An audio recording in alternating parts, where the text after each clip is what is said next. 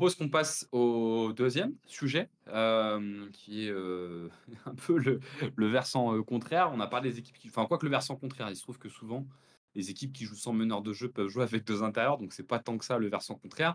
Mais on voulait vous parler d'une autre tendance qu'on a en NBA. On a beaucoup vu, on a beaucoup parlé de l'évolution du small ball dans les années 2010, notamment au travers de l'exemple des Warriors. Il se trouve que ces dernières années, on a le retour d'une forme de tall ball. Ce qu'on pourrait appeler le tall ball, c'est l'idée d'avoir deux intérieurs qui jouent dans la raquette, qui avait un peu disparu au, début des, années 2010, et qu'on retrouve de plus en plus, et notamment dans les derniers champions. En réalité, on en euh, on en a pas mal, puisque Denver jouait avec deux intérieurs, puisque Milwaukee jouait avec deux intérieurs, puisque les Lakers jouaient avec deux intérieurs, puisque Toronto euh, jouait avec deux intérieurs, et je crois qu'il me manque une équipe dans le lot euh, qui a été championne et que j'ai oublié. J'ai dit et allez, Warriors. Dans les Warriors, non pour le coup. Euh, mais si on prend donc les cinq derniers champions, on a quand même quatre qui jouaient avec deux intérieurs, de deux vrais intérieurs de formation dans la raquette.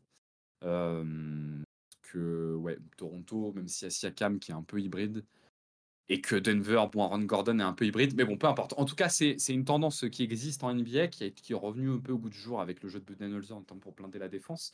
Mais on va vous en parler dans le détail. Les gars, même jeu que pour tout à l'heure, on peut compter quelle équipe qui joue avec deux intérieurs.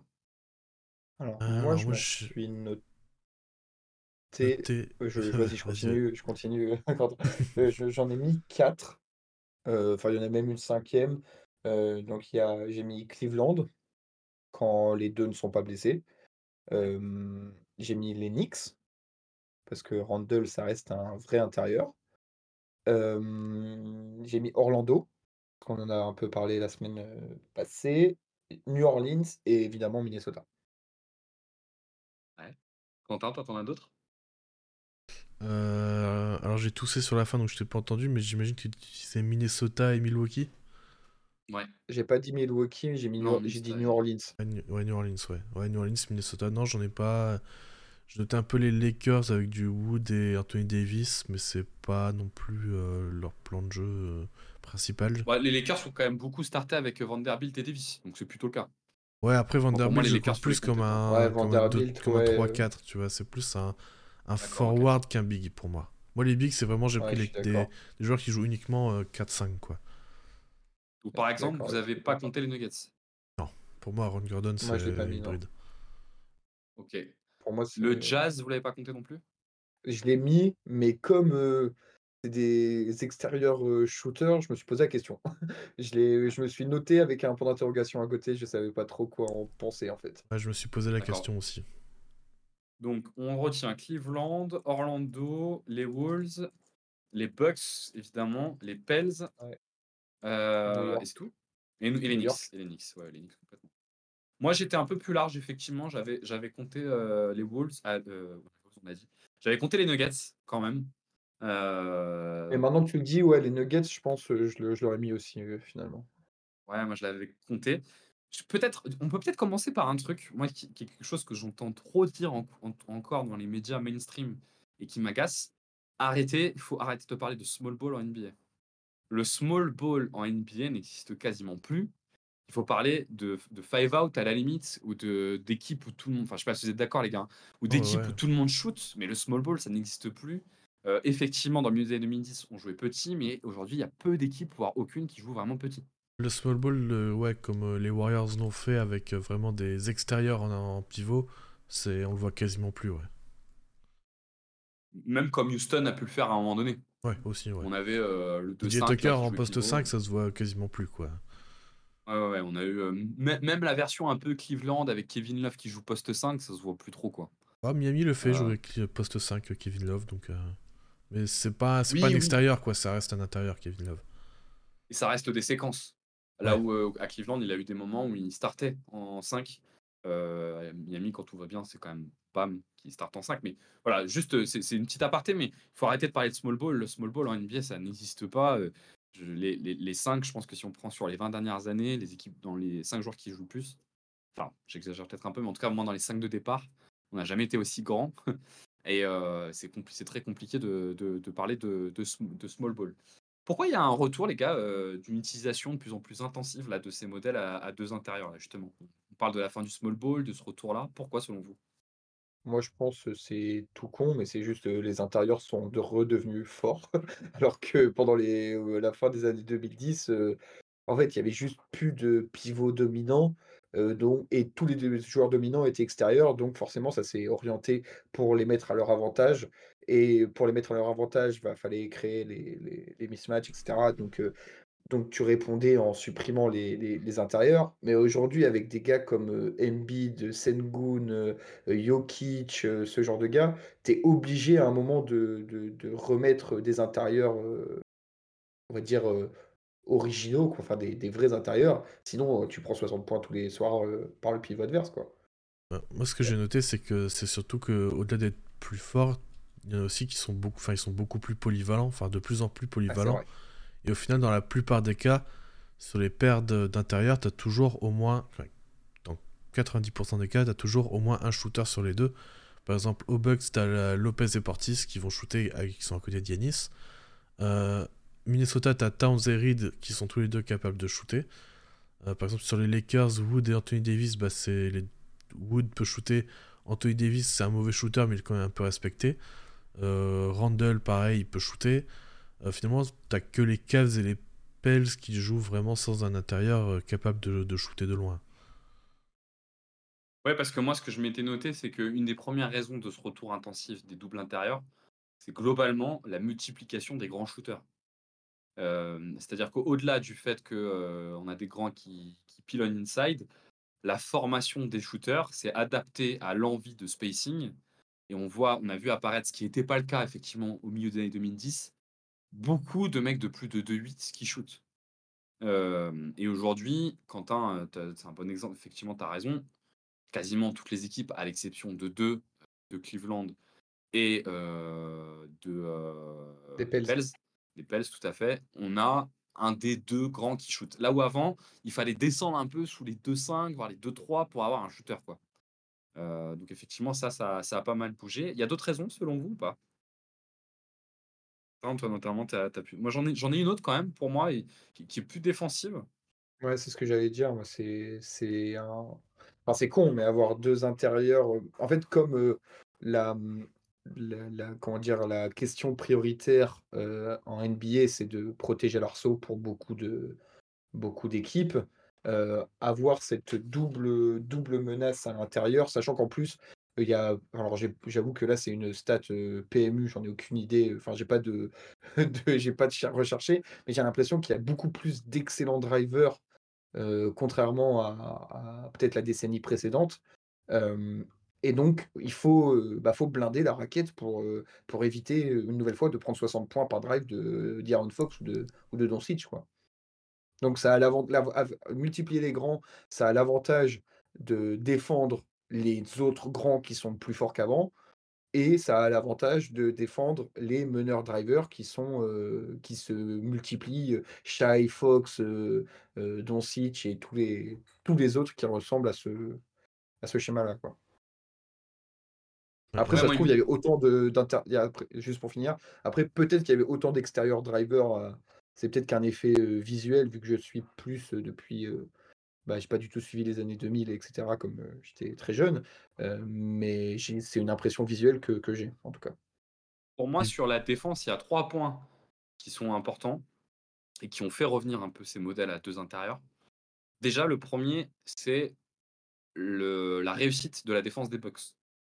Euh, Budenholzer est venu avec une nouvelle idée qui était novatrice quand il est arrivé, c'était cette idée de doubler la protection de cercle. Et ça a fonctionné. Et euh, les équipes ont voulu le, reproduire. Le deuxième, c'est la fin un peu du mythe qu'il y a eu au milieu des années 2010, qui est que le shoot à trois points est le shoot le plus dangereux sur le terrain. Alors, c'est le shoot le plus dangereux sur le terrain à partir du moment où il ouvre la raquette. Mais il y a eu une période où on a un peu surestimé l'importance du shoot à trois points et on était prêt à concéder des paniers dans la raquette pour des shoots à trois points. Or, les stats nous ont montré que le shoot le plus rentable sur le terrain, c'est le shoot dans la raquette. Et donc, il y avait la nécessité de bloquer ce shoot dans la raquette. Et pour moi, il y en a un dernier qui est aussi du au Bucks, hein, euh, mais qui a été très important, c'est qu'on s'est rendu, et qui va un peu avec les deux autres, mais c'est qu'on s'est rendu compte de l'efficacité de la défense de drop. Euh, là où, au milieu des années 2010, le dogma, c'était la défense de Switch, qui était vue comme la plus importante, parce qu'en en fait, elle permettait de défendre le champion, et souvent on s'adapte au champion. mais tout le monde n'est pas Stephen Curry. et en fait, si on sort de quelques énergumènes, il faut quand même mieux défendre en drop qu'en switch. parce que ça permet de protéger à un moment donné la raquette et d'éviter d'avoir des mismatchs qui se créent trop rapidement. Moi, je pense qu'il y, a, voilà, il y, a, ces trois raisons défensives quand même qui ont une, importance. Et puis aussi, on peut se dire que avoir des grands, ça permet un peu plus facilement de scorer à l'intérieur. c'est un peu leur fonction première. Et que ben, si c'est le panier le plus dangereux, c'est aussi le panier le plus rentable de l'autre côté. Donc ça permet de marquer un peu plus de, de, panier à l'intérieur. Je ne sais pas si vous êtes d'accord avec ces constats. Ouais, complètement. Si, si, si, carrément. Ouais, Qui, qui, permettent quand même un peu de l'avoir. On va faire un peu comme on a fait tout à l'heure. On va parler d'un premier temps d'attaque, puis après de défense. Globalement, les équipes comment euh, cet avantage intérieur, ou en tout cas cette, cette condition-là d'avoir deux intérieurs, c'est quoi les, les, avantages et les inconvénients d'avoir euh, deux intérieurs en attaque? En attaque, ça te permet d'avoir euh, un mismatch, très souvent. tu vois, avec notamment Minnesota qui peut se permettre d'avoir des mismatchs pour Carl Anthony Towns. Et bah, quand tu as un mismatch, ça fait venir l'aide. Et après, si tu as un bon passeur comme Carl Anthony Towns, en fait le ballon peut circuler et trouver un shoot facile. Euh, et en plus, euh, tu gardes un spacing correct parce que, comme je disais, tu as très souvent un shooter en plus. Enfin, l'un des deux intérieurs est un shooter. Donc en plus, tu peux garder un spacing correct et euh, continuer d'attaquer la raquette et profiter de, de l'espace qui est créé par ces intérieurs shooters. Ben? Ouais, bah non, je suis, je buvais les paroles de, de, Quentin. Euh, je suis, je suis plutôt, plutôt d'accord. C'est vrai que au premier abord, ça paraît dangereux d'avoir deux, deux intérieurs encore, enfin deux vrais intérieurs en attaque, parce que bah, on, on a peur de se retrouver avec le problème type Cavs euh, pas Cavs, euh, enfin, je pensais Cavs, euh, je pensais New Orleans, mais les Cavs, Cavs. Hein. Ça marche un peu la même problématique. Ouais, c'est ça, exactement. C'est que tu te retrouves un peu avec une, une zone, une zone bouchée. Une zone bouchée parce que si tu as notamment le cas des Cavs, tu as un driver correct comme, comme Donovan Mitchell, bah, il se retrouve dans une zone où il y a ces deux, ces deux, deux coéquipiers à l'intérieur, plus les deux défenseurs qui défendent tes deux coéquipiers, plus le joueur qui te défend toi. Enfin, tu te retrouves dans une zone sur quelques mètres carrés où tu as six, six personnes, donc c'est très dur de, de driver. Mais Quentin l'a très bien dit, c'est qu'il y a de plus en plus d'équipes qui, parmi leurs deux intérieurs, en ont un qui shoot au moins correctement, voire pour certains très très bien, et qui en fait ne pose pas ce souci-là. Tu te retrouves en fait offensivement avec une situation, on va dire, somme toute classique, avec quatre joueurs qui peuvent être à l'extérieur et un vrai big man qui peut te poser des écrans, qui peut, qui peut roll, etc. Et par contre, tu as tous les avantages défensifs qu'on a, qu'on a cités juste avant. Quoi. Ouais, moi je trouve que ce qu'ajoute Quentin là, c'est un élément intéressant sur pourquoi sont réapparus ces, ces, starting five avec deux grands. C'est l'idée qu'en fait, on a vu de plus en plus de grands passeurs qui, pour le coup, n'étaient pas du tout la norme. en tout cas, leur on les utilisait pas trop, mais pas du tout la norme dans les 2010. en fait, on se rend compte que sur le, mouvement à la fois de plus de meneurs ou le mouvement de deux intérieurs, le jeu bouge parce que les joueurs sont plus polyvalents. Mais aujourd'hui, on a des joueurs comme Towns, comme Adebayo, comme Sengun, comme Sabonis, comme Jokic, y a déjà 5 équipes sur les 30 euh, qui ont des, qui ont des bons passeurs. Anthony Davis, c'est pas un mauvais passeur non plus. Euh, on peut rajouter Joel Embiid, qui est un, un très bon passeur. On voit que Zion, Yanis. Ouais, Zion, Yanis. Euh, ouais, Yanis carrément, ouais. Effectivement, on peut rajouter euh, Porzingis. on voit qu'en fait, c'est aussi beaucoup développer la compétence de la passe chez les intérieurs qui permet, c'est ce que nous dit Quentin, d'exploiter réellement ce mismatch, parce que la conséquence première d'un mismatch, c'est une prise à deux, euh, en, euh, en, profitant du, décalage qui va suivre. Il y a un autre élément euh, sur l'attaque qui paraît important que Ben t'a un peu plus mis en avant, c'est la nécessité d'avoir un, un, top driver pour compenser. Tu as parlé de Donovan Mitchell. C'est vrai que quand on regarde les équipes là qu'on a citées, elles ont tout un arrière qui est vraiment très très très fort sur la création solo, que ce soit Donovan Mitchell, que ça soit bah, les Brown James, si on prend les Brown James, si jamais on compte les Lakers, que ça soit Jalen Bronson, quand même, même si c'est pas sur drive, c'est sur le mi-distance. Il faut soit être très très fort sur la finition dans le trafic, soit être capable de l'éviter avec du mi-distance. Il y a Anthony Edwards aussi, qui est très très fort là-dessus à Minnesota. Même si peut-être que la conséquence, c'est qu'il ne le fait pas assez. Euh, mais on a, on a, euh, on a ces éléments-là euh, qui apparaissent. Qu'est-ce qu'on perd en attaque quand on a deux grands bah, Justement, je trouve que tu perds pas grand-chose, notamment sur les profils qu'on a, qu'on a cités. Après, bah, si les Pelicans ou les, ou les Cavs, bah là tu perds tout ton spacing et du coup tu Enfin, t'es très loin d'optimiser ton meilleur joueur. Zion, par exemple, de Donovan Michel, vous en avez parlé. Donc, euh, il te faut un joueur capable d'écarter le terrain, sinon tu, bah, tu perds tout ce que tu as normalement à y gagner, quoi. À jouer avec un, 4 un peu plus petit, mais plus shooter. Ouais, Ben, toi, tu as l'impression qu'on perd quoi dans ce cadre-là? Bah, J'étais en train de réfléchir et je, suis, je réfléchissais à des points négatifs. Je me dis, je pense que tu perds malgré tout un peu de un peu quand même de spacing, même avec un, un, intérieur shooter, parce que à part cas très exceptionnels, c'est-à-dire euh, Carl Anthony Towns, il reste quand même un peu en dessous de, des, des shooters traditionnels un peu plus petits. et donc forcément, peut-être que sur certaines séquences, bah certains coachs feront le choix de laisser l'intérieur shooter de, de, loin et préféreront bloquer, bloquer la raquette. Pour moi, c'est le seul point, point, point négatif que je vois, parce que je suis en train de réfléchir. Par exemple, il y a des soirs où euh, Julius Randle, il fait des 1 sur 6 ou 1 sur 7 à 3 points. Quoi. Ça, ça, ça arrive malheureusement trop souvent. ce que je veux dire, c'est que même si ce sont des shoots, enfin, ça, ils se sont améliorés en compétences de shooting, je pense qu'il y a quand même malgré tout un petit gap pour la plupart avec certains, enfin avec la plupart des, des, des, extérieurs. Et pour moi, le, un, des, un des seuls qui permet de compenser ça, mais qui joue pas dans une, une, une équipe avec deux intérieurs, c'était par exemple Porzingis. Porzingis, lui, enfin, faut autant le respecter qu'un. qu'un ah, Towns quand même. Towns quand même est Oui, j'ai, j'ai, ouais, je sais pas si tu as entendu, je l'ai cité, j'ai dit juste avant, à part Towns, je pense qu'il y a que. Pardon, pardon. Il y a... Oui, non, non, t'inquiète, pas de souci. C'était. Je pense par exemple Porzingis dans une dans une. J'essaie de me rappeler s'il a eu des équipes avec deux intérieurs, mais je crois pas. mais par exemple, ce serait un, comment dire un dévastateur, je pense, d'avoir Porzingis dans une dans une équipe avec deux intérieurs. Donc, donc voilà, pour moi, c'est le seul petit point négatif, mais je suis plutôt d'accord avec Quentin sur le fait que c'est quand même, il y a quand même plus de positifs que de négatifs. En fait, sur ce que tu disais, ce qui est, ce qui est intéressant, en fait, c'est qu'il y a, il y a très peu de bigs qui sont des shooters de volume. Et en fait, c'est surtout le mmh. volume qui va créer le spacing parce que Brook Lopez, ça fait maintenant 4 euh, ans qu'il prend des tirs à 3 points et qu'il tire correctement, donc on sait qu'il sait tirer et du coup on va le respecter, on va les défendre sur lui. Alors que, enfin, c'est pareil pour Towns aussi, mais euh, voilà, je sais pas, un Valanciunas par exemple qui prend 2 tirs par match, bah, on va lui laisser parce que. Euh, bah, vas-y, si tu en prends 10, on sait que c'est pas, pas viable comme attaque, donc vas-y, prends-les. C'est aussi, hein. Sengun aussi à ce côté-là qui a une efficacité qui est un peu trop basse, il a moins de 30% cette année.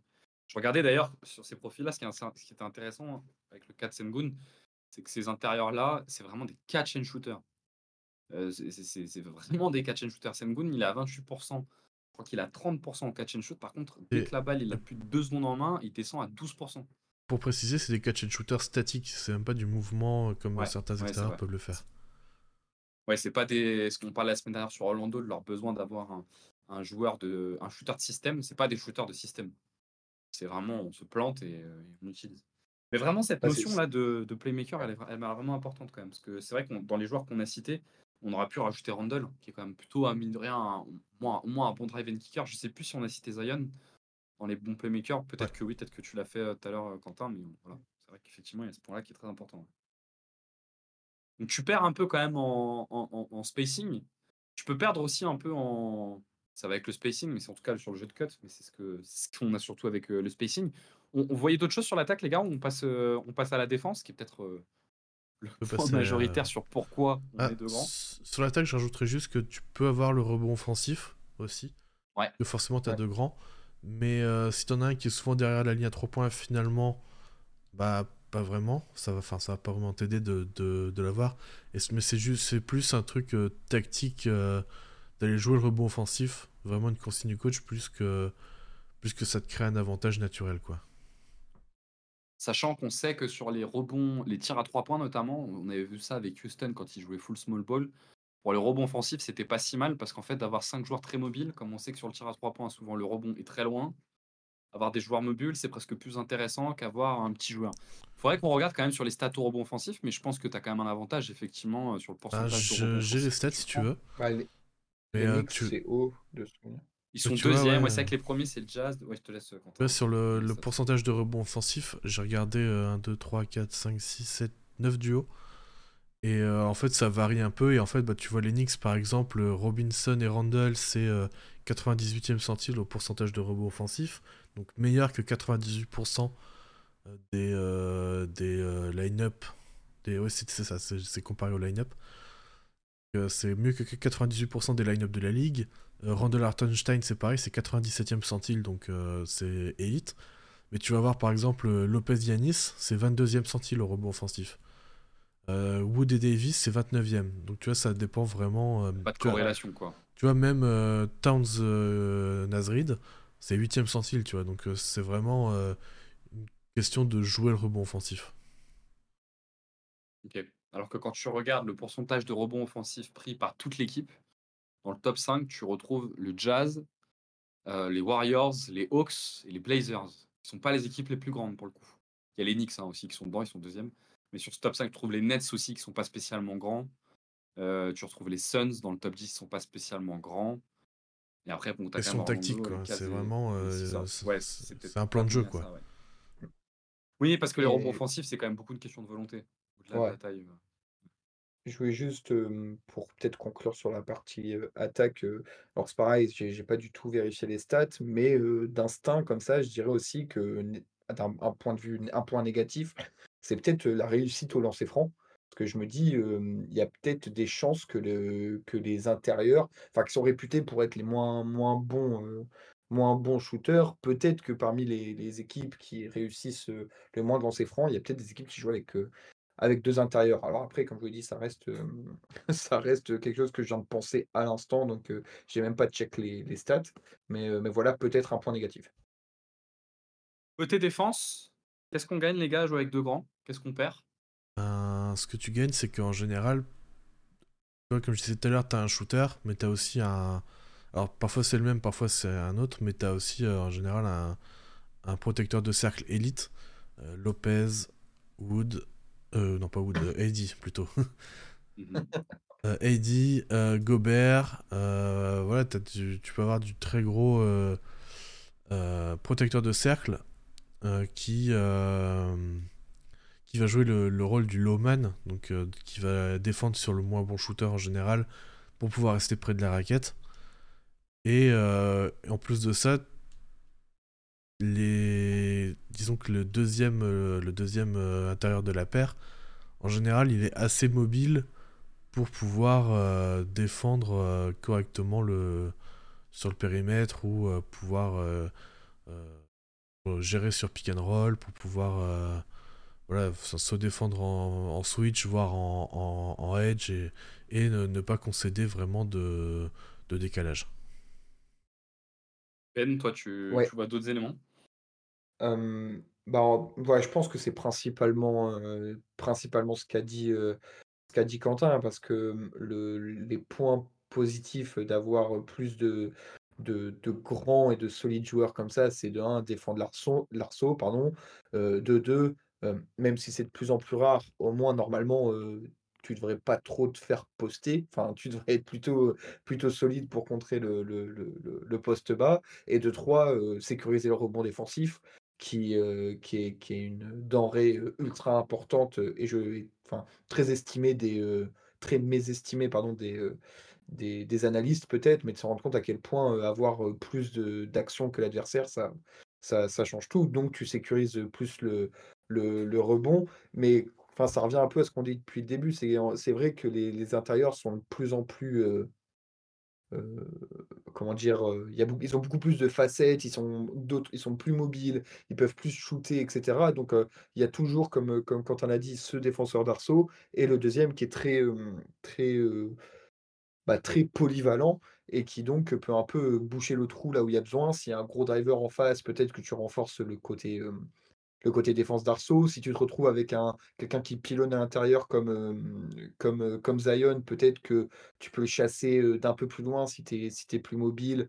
Et peut-être s'il essaye de te poster, bah, tu, peux, tu, peux, tu peux réagir. En fait, je trouve que tu assez.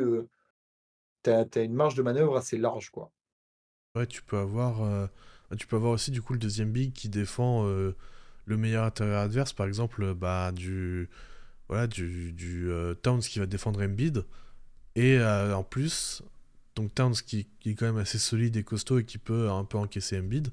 Et tu as euh, en plus Rudy Gobert derrière en Loman en second rideau. Et donc ça t'offre une... enfin, ça t'offre vraiment une couverture défensive de la raquette assez impressionnante. Ne, pas juger sur un match. Hein. C'est pas parce qu'Embiid a mis 51 points la dernière fois qu'il a joué les deux que c'est pas vrai. Ouais, ouais, ouais. Euh, Qu'est-ce que tu perds par contre? Euh, alors juste je finis avec ce que tu gagnes. Euh, avec le rebond, le rebond défensif que tu as mentionné, Ben, j'ai pareil, j'ai les stats pour les, les duos. Euh, et en fait, ils sont tous, quasiment tous, au-dessus du 80e centile, donc meilleur que 80% de la ligue. Alors, sauf étonnamment chez les Wolves, le line-up avec Towns et Gobert, c'est 44e centile au pourcentage de rebond défensif. Et Towns Reed, c'est 66e euh, centile. Donc là, c'est un peu mieux, mais c'est pas non plus euh, élite. Et après, euh, Gobert Reed, par exemple, c'est 86e. Zion Valanciunas, c'est 83e. Wood Davis, c'est 90e. Lopez Yanis, 69e. Enfin, bon, je vais pas tous les faire, mais, mais voilà, vous avez l'idée que c'est quand même dans le dans le très bon quart de, dans le meilleur quart de la ligue, quoi, en général. Et sur ce qu'on perd, moi, il me semble que ce qu'on perd, le premier élément qu'on perd, c'est du repli défensif quand même. Parce qu'avoir deux grands, euh, ben, généralement, on le paye un peu de, de, ce côté-là euh, du terrain. Et puis, euh, ben, ça crée une situation supplémentaire possible de mismatch sur les petits. Enfin, sur un petit.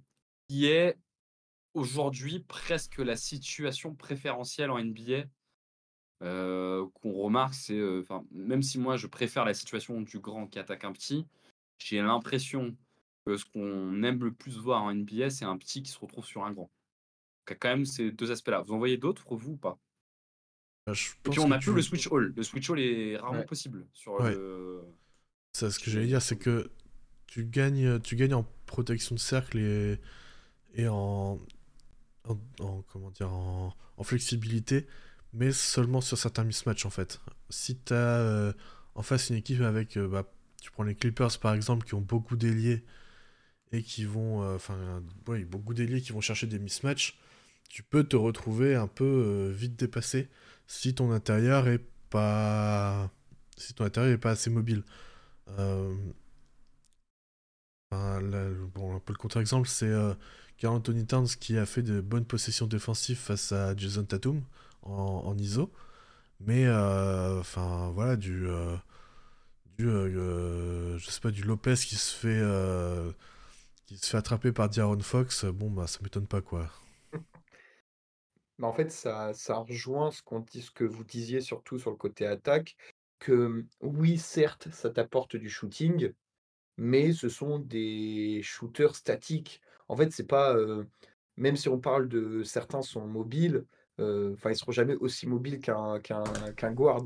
Ça reste des joueurs qui sont lourds, qui sont grands, qui quand ils doivent se retourner pour, enfin, par exemple, ils ils défendent un, meneur, le meneur sur le premier pas les dépasse. Il leur faut du temps pour se pour se retourner malgré tout quoi. Donc en fait, tout ce que tout ce qui t'apporte en en couverture et en présence physique, ils le perdent en mobilité et en, en vivacité quoi. Moi, ce que je trouve, c'est que il y a l'élément d'importance autour du fait de pouvoir protéger le cercle fait parfois oublier un élément très important quand tu as deux grands, c'est que tu as intérêt d'avoir des très bons navigueurs d'écran sur la ligne arrière. Je prends l'exemple des Bucks, on en a parlé en début d'année.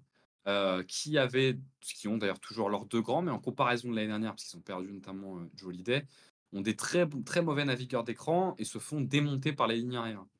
Et moi, je me demande s'il vaut mieux pas, quand tu n'as pas des bons navigueurs d'écran, s'il vaut mieux pas avoir un roamer, donc un gros protecteur de cercle et du switch all sur le reste, et donc quatre joueurs derrière qui peuvent tout switcher, plutôt qu'avoir deux grands et laisser un peu subir tes, tes, extérieurs parce que tu vas vite te retrouver dans un cas où en fait, et c'est le cas des bugs depuis le début de saison, où tu te fais pilonner sur du pull-up à 3 points et du pull-up à mi-distance.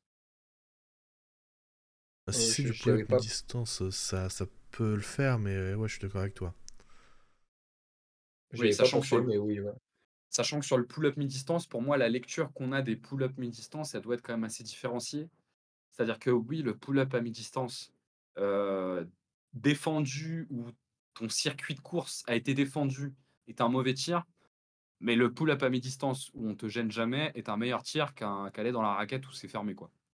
C'est-à-dire qu'on fait beaucoup d'analyses sur les types de tirs, mais en fait, on regarde pas la défense qu'il y a avant. quoi. Moi, je préfère prendre un mi-distance en étant défendu par Malik Bisley plutôt qu'aller dans le paint en étant défendu en ayant Brook Lopez et Yanis qui m'attendent dans la raquette. Voire même que Yanis qui m'attend dans la raquette. Ou voire même que Anthony Davis. Quoi. Il y a beaucoup d'extérieurs aujourd'hui qui sont, qui, sont, qui sont très adroits là-dessus. Sur la défense, vous voyez d'autres, d'autres éléments? Mmh, Non, je pense qu'on a fait le, fait le tour. mais après, en fait, ça revient, ça rejoint aussi ce que tu as dit concernant le, le, repli qui donc est plus lent. Bah, également, de l'autre côté, tu as moins de possibilités de, de, transition avec deux, grands. quoi. C'est la suite logique des choses, mais ça mérite d'être juste précisé. Bien sûr, ouais. Petit tu préfères pour terminer? Et après, les gars, on laissera nos auditeurs vaguer à leurs occupations, parce qu'on a encore fait une émission bien longue, alors qu'on s'était dit qu'on essayait de faire plus court. Tu préfères jouer avec deux grands ou sans meneur? Moi, avec deux grands. Euh, hmm, bonne question. Moi, sans hésitation. Je, je pense que je dirais sans meneur, mais parce que j'ai des bayeux dans mon équipe. oui, parce que c'est vrai que t'as le cas sans meneur et t'as Jokic dans ton équipe. Et oui, ça voilà. vient compenser. Au final, Moi, je, joue sans meneur avec Randall dans mon équipe. Je suis du troisième avant le, avant le dixième match de la saison.